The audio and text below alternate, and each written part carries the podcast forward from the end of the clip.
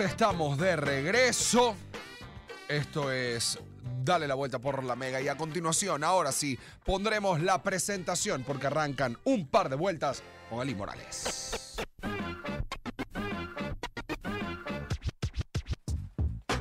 Nutre tu espíritu underground dando un par de vueltas por la cultura pop caraqueña junto a Ali Morales. Hola, soy Ali y esto es un par de vueltas sobre.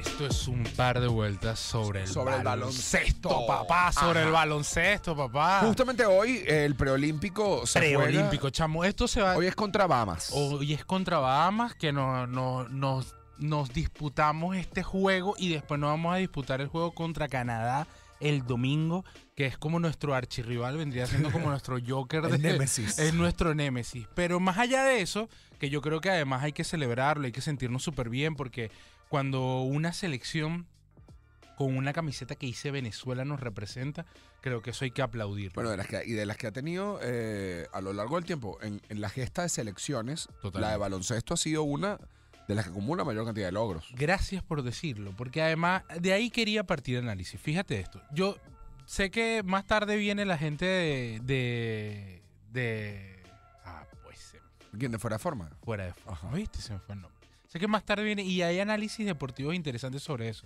pero a mí me gustaría atajar este análisis en base a un tema más de identidad. Ajá. Fíjate, el deporte como tal tiene que ver justamente con una forma de construcción de identidad. En el caso en Venezuela, a pesar de que siempre que uno piensa en Venezuela siempre va a hablar de el béisbol, indudablemente. Sí. Ahorita con la serie de Caribe lo acabamos de vivir. Y creo que de alguna forma muy rara siempre se conecta en el caso venezolano con el fútbol. Y la gente nombra la Vinotinto de fútbol. Pero chava, mi Caracas me, es, es tan de, de de de básquet. Chamo, no Caracas, el país Sí. entero lo que tiene alrededor en, en el lugar más en el lugar más recóndito del país lo que tú vas a encontrar es una cancha o mínimamente un aro de básquet. Entonces significa que Sí, de hay hecho un, hacen media cancha y ponen un aro. Es como, eh, eh, es como hasta, hasta por, por política pública fue lo primero que hicieron, más que cualquier otro deporte. totalmente. Entonces ahí hay un cruce identitario. Mu- que no tiene grama, es más barato mantenerlo. Total. Y además para jugar necesitas un balón y ahí le Y das listo. y, y listo, para adelante. Entonces fíjate, entonces estamos hablando de que hay un cruce de identidad muy profundo con el tema del baloncesto, pero no necesariamente hay un reconocimiento por lo que esa camiseta representa. Y yo creo, y ahí es donde viene como un poco mi historia sobre el tema de que a veces nosotros no nos cuesta sentir eso porque no conocemos a profundidad procesos históricos que hemos tenido como el caso de un fenómeno que en el baloncesto venezolano es súper interesante que se llama los héroes de Portland. Ajá. Los héroes de Portland, chamo, cuando tú haces la investigación, Valeria, ¿sabes lo que son los héroes de Portland? Gente, ¿saben lo que son los héroes de Portland? Los héroes de Portland fueron los, fueron los jugadores de la selección venezolana en el 92 Sí, que jugó para clasificar a unos Juegos Olímpicos y se enfrentó al Dream Team gringo. al nada más y nada menos Dream Team Pero estamos, estamos hablando. norteamericano. Estamos hablando. eh, o sea, ese equipo, o sea, me acuerdo, estaba Víctor David Díaz, Víctor David. Rostin, Rostin González. Totalmente. Habían, habían varios. eh, Carrera todavía jugaba ahí, estaba jugando ahí. En ese momento. Y yo no los vi en vivo, pero, pero lo entendí después como por. O sea, no lo vi por momento histórico, estaba muy chiquito, pero sí, sí lo tengo. Sí lo tengo mapeado luego por, por también uno se dedica a cultura pop, uno va entendiendo de dónde vienen las cosas por una ah, necesidad personal. Pero esa gente se, el término Dream Team se inventa gracias al equipo de básquet gringo. Totalmente, totalmente. Porque jugaban una gente que no debería, bajo ningún concepto justo, jugar juntos. Eh, Space Jam. Era Space Jam, tal cual. Eh, Era Michael Jordan. Ahí estaba Charles Barkley. Totalmente. Ahí estaba Eddie Irving. Estaba todavía Larry Bird. No. Sí. Estaba Larry Bird. O sea, era una grosería de equipo. Era, era el todos estrellas literal. No había mejores jugadores en el planeta que ellos jugando juntos. Claro, y ahora te. Y mira, esa es la perspectiva, además que generalmente la gente sabe. Y la gente sabe que existe ese Dream Team. Lo que a veces la gente no sabe, que en- por lo menos en, los héroes de Porla, estuvo el Caco. Y el Caco venía de Pinto Salina, Claro. de aprender a jugar en una cancha en Pinto Salina, esquivando balas en medio, porque hay un cuento de él, de ese cuento de que agarraban y empezaban a jugar. Cuando venían y soltaban balazos, paraban el juego, después otra vez volvían. Y con ese ímpetu de la cancha, de estar desde el barrio, de tratar de crecer, de utilizar el, el baloncesto como una forma o un vehículo de transformación de vida, es con el espíritu con el que llegan en el 92 a Portland. Entonces, fíjate, ahí hay un tema interesantísimo. La selección venezolana de baloncesto, más allá de un equipo, nosotros la tenemos que ver como un proyecto de país. Tú tal cual lo dices. Tú no sabías lo que Portland porque no lo viviste, pero por lo menos yo creo que tú recuerdas en el, 2015, el 2014, 2015, 2016, donde Sí, se no. jugó el sudamericano de baloncesto, se ganó y además la emoción que se sintió en ese momento y la conexión que teníamos con el, con el deporte, es que uno puede decir, ya va, estas cosas son realidad porque justamente existieron estas hazañas que hicieron otros, pero que además permitieron generar como todo un camino generacional para poder construir eso. El Caco Solórzano ahorita en este momento es director técnico. En este momento Cardi, eh, Cal- eh, Herrera sigue, también sigue siendo también director técnico. Sí.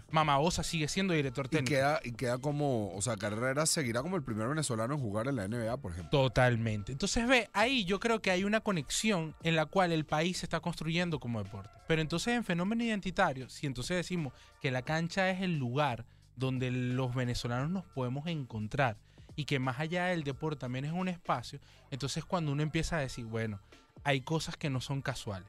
El hecho de que este deporte y nosotros tengamos tantas victorias, que sigamos construyendo una disciplina en la cual hay un gran futuro por qué esperar, depende justamente de que desde el barrio se han seguido haciendo fenómenos como estos. Hay un, hay un tema bien interesante que es por lo menos el tema de rap baloncesto. Ajá. Fíjate, rap baloncesto que a propósito ahorita el 4 de marzo Sucederá pronto. va a suceder la tercera edición de Rap Baloncesto, justamente la presentación de Horus como, como cantante.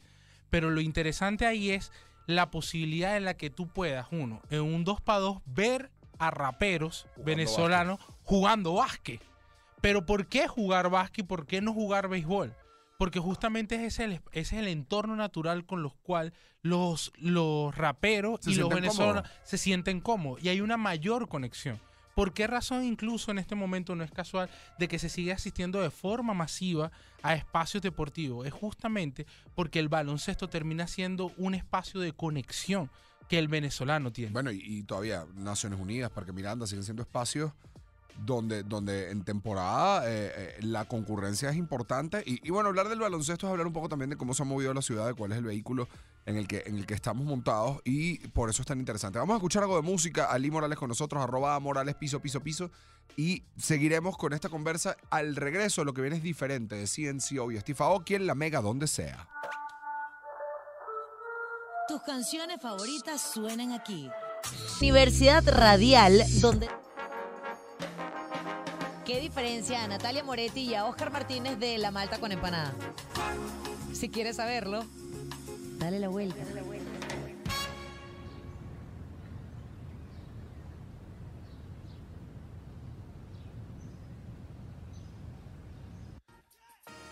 Regresamos, 2.35, de fondo suena Raploncesto, justamente a propósito de la conversación en la entrada pasada, Ali Morales con nosotros en un par de vueltas. Alguien nos, nos ponía también, bueno, no solo jugar en la NBA, el primer venezolano también en ser parte de un equipo campeón en la NBA. Totalmente, y además, bueno, también reconocer no solamente a Carrera, también reconocer a Gravis Vázquez, a Oscar Torres. Ahorita recién acaban de fichar a un niño para la academia de la NBA, que también Wow. está increíble. Un niño que se llama, ya te voy a decir cómo se llama, ahorita lo voy a encontrar. Y que con solamente 19 años ya está ahí, que yo creo que habla entonces justamente de lo que veníamos conversando. Estamos hablando de un fenómeno que en Venezuela nosotros tenemos un impacto muy, muy fuerte y que yo siento que además ese deporte puede tener un futuro bastante increíble. Alguien me explicaba también una vez que era, era muy barato porque solo necesitabas el balón. sí, sí, Y sí. por eso era, era más fácil que fuera masivo. Y, y estaba esto también de que unificaron las ligas. Este, La Sí. liga creció en franquicias, ya no eran nada más ocho equipos. Ya fue Ay. como creciendo y, y ahora se ha hecho como más, mucha más gente forma parte de la liga. Sí, yo, fíjate, hay varias cosas que pasan ahí, yo creo que son bastante interesantes. Por un lado está la Federación Venezolana de Baloncesto, que ellos rigen como todo este proceso para que, para que sigan existiendo torneos y ligas donde los jugadores pueden tener tiempo para desarrollarse, que al final termina siendo en la posibilidad de que venezolanos puedan alcanzar cosas como las que Cal Herrera creó. Y creo que eso es un tema súper interesante. Pero a eso hay que añadirle el hecho de que los venezolanos como tal, en el tema del baloncesto, también tenemos que verlo com- como un fenómeno que tiene que tener eh, recambios históricos, Claro. recambios generacionales. O sea, tú tienes que ir preparando poco a poco a los que vienen desarrollándose y consolidar a aquellos que se consolidaron. Fíjate esto, ahorita la actual selección venezolana de baloncesto que va a jugar en el poliedro, realmente estamos hablando de una selección que va a ser la última vez que la vamos a ver jugando como conjunto. El conjunto de selección. Sí, y además En hay la forma que la conocemos. Sí, de hecho se le va a hacer un homenaje a Betelmí, que fue parte de los que estuvieron, conducieron las victorias en- entre el 2014 y el 2016, y va a ser la última vez que va, va a jugar. Y yo creo que hay algo bastante interesante. Ahorita justamente la Serie del Caribe lo sentí. El tema de, de estar en la cancha y compartir con el equipo, a- agarrar y, y ser, y ser parte de ese momento emocional, de conectarse, también hay, a que le ayuda, ayuda a que el equipo esté. Y te lo digo yo como caraqueño, así que me encanta todo el tema de Caracas. Cuando estaba por lo menos en el estadio universitario y, cuando, y eh, la vibra es distinta cuando juegan los tiburones de casa Claro. y cuando jugaban los leones Sin en casa. duda. Ve, y eso tiene que ver justamente con la potencia que le da, que le da la, la afición. Yo creo que hoy hay una gran oportunidad porque van a pasar dos hechos históricos. Uno, este recambio ya, ya se alcanza, estos jugadores capaz no sigan jugando, se van a transformar lo más probable en directores técnicos, acompañen como el coaching, acompañen a los equipos. Y ya eso va a pasar como a otra etapa. Y por otro lado, también nosotros, yo creo que podemos empezar a crecer como, como afición de lo que puede ser para este deporte que nosotros como, como caraqueños tenemos que es de nuestra mano. Claro, es que, es que es muy interesante porque estamos, eh, eh, es interesante también porque, porque, porque pasa, eh, eh, es, in- es indivisible, no sé, de alguna forma lo que termina pasando con las percepciones, con, tal cual como hablamos en algún momento con el hip hop y el espacio que entonces se le pretendía asignar socialmente, Total. pasa con el baloncesto, lo que se pretende, a veces se presente, se pretende limitarlo como a un espectro, a un espacio social específico, se le quita esa posibilidad de ser un deporte transversal también, como puede llegar a ser el béisbol, pero l- entonces una cosa es ver béisbol y otra cosa es practicar béisbol. Eh, eh, eh, es muy particular lo que socialmente se construye en torno a estas experiencias. Sí, yo creo que además hay una cosa ahí que a veces, a veces uno le preocupa. O sea, y uno dice, bueno, pero eh, evidentemente el béisbol tiene una forma en que se juega, en el que tú agarras, vas, comes, te diviertes, hablas Sí. y te vuelves y te sientes y vas por apenas por el quinto Pero, por ejemplo, en los Estados Unidos, el, el que ha mantenido mejor los números de ratings de gente, eh, de transmisiones y de gente yendo al estadio, sigue siendo, bueno, luego el fútbol americano, pero porque es muy corta la Claro. temporada, el tema del básquet. Porque, Totalmente. porque el baloncesto es el que es el juego más dinámico. Y Totalmente. honestamente es más fácil de entender. Es, la pelotica va en la cesta. O sea, Sí. si- si un equipo va para un lado, Y el otro equipo va para el otro. Son dos cosas que puedes entender. En el béisbol, o sea, y, me- y recuerdo que nos pasó Sí, en la sí. serie del Caribe, no, ni siquiera, fuimos, fui a un Caracas Magallanes con un grupo de panas y habían tres personas dentro del grupo bastante numeroso que no habían jamás eh, ido al estadio, Ya. ni tenían idea cómo corría un juego de Claro. béisbol. Y me acuerdo que nos fuimos turnando por inning para hacerles la... Y era un lío Claro, explicar. eso, eso se llama amiguito de estadio. Y era lío, pero era Total. complicado. Que, ok, y- entonces, y te hacían preguntas que por qué ahora se paró aquí y por qué corrió hasta aquí. Tal Y cual. tú como que, no, bueno, porque fue un hit. Ajá, pero ¿por qué no corrió hasta el otro lado? Que no, porque la pelota, ay, ¿cómo supo? Que no, ya va. No. A mí nadie- yo entendí, uno fue entendiendo eso porque te criaste viéndolo. Totalmente. Pero si no participabas de la, de la dinámica, no tiene por qué llegarte la información. Era complicado. Por supuesto, entonces aquí es cuando uno dice cómo uno conoce su ciudad. Conocer la ciudad no solamente pasa por conocer aquel espacio histórico, No, solamente pasa por, sino que justamente pasa por disfrutar incluso aquello que puede resultar ser ajeno a ti Sí. y, puede- y que puede ser lo más normal para el otro. Por lo menos yo te lo digo, yo que viví en Lice, disfrutaba mucho de los juegos que se daban ahí en la cancha de Lice y, y me gustaba muchísimo. ¿Qué es lo que yo siento ahora? Que nosotros tenemos la oportunidad de seguir ahora que, que, bueno, así como volvieron los conciertos, así como han venido reestructurándose de nuevo la, el- la oferta cultural, creo que la oferta deportiva también es parte de ser una oferta cultural. Claro. Porque justamente eso te va a permitir conectar. Yo por lo menos hoy voy feliz porque voy a ir con una camiseta de Venezuela que me la va a poner, voy a empezar a gritar. Capaz conozco a la mitad de los jugadores, pero tengo mi amiguito de estadio que sí, es, que sí conoce a todos los jugadores.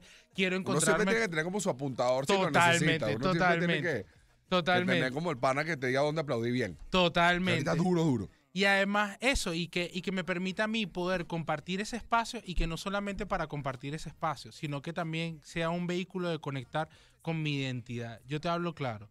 Yo ahorita voy al estadio y voy, voy un poco más emocionado porque hay unos DJs al Saúl que se van a presentar primero antes del juego. Hoy. Hoy, hoy. Y eso, para mí, de eso para mí, habla justamente de lo que el baloncesto tiene. Claro, y, tiene que- esa sonoridad, o sea, es... es- es- que le y es también, mira, los jugadores quieren escuchar su salsa baúl, ponle la salsa baúl, porque es lo que, le- lo que los va a poner el mood correcto. Claro, porque eso va a hacer que cuando va más entre a la cancha diga, aquí algo está pasando porque este sonido no suena como mi casa. O sea, esto no es esto no es de donde yo soy y eso está bien porque la idea es que gane Venezuela. Totalmente. Vas a poner Rihanna para que esa gente se disfrute.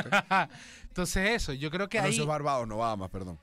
Por eso entonces yo digo que ahí es donde está lo interesante. Hay muchas formas de poder conectar con nuestra identidad. El deporte es una, a pesar de que uno cree que eso culturalmente puede estar alejado, o capaz porque no nos guste, o capaz porque no sea el que practiquemos, no necesariamente sea el que veamos. Pero yo creo que hay la oportunidad de seguir a nuestra selección, sea Claro. cual sea el deporte. Ojalá en algún momento tengamos selección venezolana de pádel y también le haremos lo mismo y así pasará con la bola criolla y que ahorita justamente está pasando con la pelotica de goma. Bueno, supe que, que, por ejemplo, gracioso, pero me dio risa porque el pádel ya entró como deporte de la Federación Latinoamericana. Mentira. Entraron esta, se- Ok. esta semana, leí la noticia donde oficialmente puede haber muy pronto una selección oficial venezolana Bueno. porque entraron, ya tienen la legitimación de la, de la conferencia, conferencia americana, eh, de- continental Del pádel. Me da mucha... eh, es real. Bueno, capaz, no se sabe qué pasará en el futuro. Venezuela hay capaz que- hay ser más un arraigo. equipo campeón en pádel. Más arraigo, pero eh, falta quizás todavía, que más que una diversión, pero, pero, pero está, está muy interesante. Ali, Muchas gracias. hoy entonces al estadio, al Hoy poliedro. al poliedro. Que se convierte en estadio. Porque que se se- convierte en estadio, aproveche, póngase su camisa, si no lo vea en televisión, agarre, sude un ratico. Los que quieran gozar, pueden gozar previamente y después. Y eso sí, eso sí, disfruten mucho porque cada espacio en Caracas es un espacio Hoy para es contra- conectar con hoy su es- identidad. Hoy es contra Bahamas. Y el, contra Canadá el domingo. el domingo con nuestro archienemigo, El Némesis. el Nemesis. Y Venezuela tendría que ganar ambos No, nada más necesita ganar uno y con eso tenemos el pase automático a la Copa del Mundo. a la Copa del Mundo. Sí, a la Copa. Ok. Para Entonces- clasificar al Mundial. Así que Valeria, ¿Al prepárate. Mundial o, o es Olímpico? No, esto no es Mundial. no. Esto, es, esto es al Mundial. Sí, tu mundial. Ok. O sea, hoy si eso se resuelve, todo bien. Todo bien, papá. Bueno, perfecto. Entonces, Pero lo de fuera de forma, para quienes nos están escuchando, lo van a terminar de contar mejor que yo, estoy seguro. Estoy seguro. Aquí lo que tiene es que conectarse con la afición del baloncesto y la identidad. Tal cual. Nosotros nos despedimos. Arroba Morales piso, piso, piso. Piso, piso, piso. Por ahí consiguen toda la información. Gracias Ali por acompañarnos Muchas esta gracias. segunda hora. Mañana estaremos de regreso Oscar Martínez y Natalia Moretti. Esto es Dale la Vuelta por la Mega, donde sea.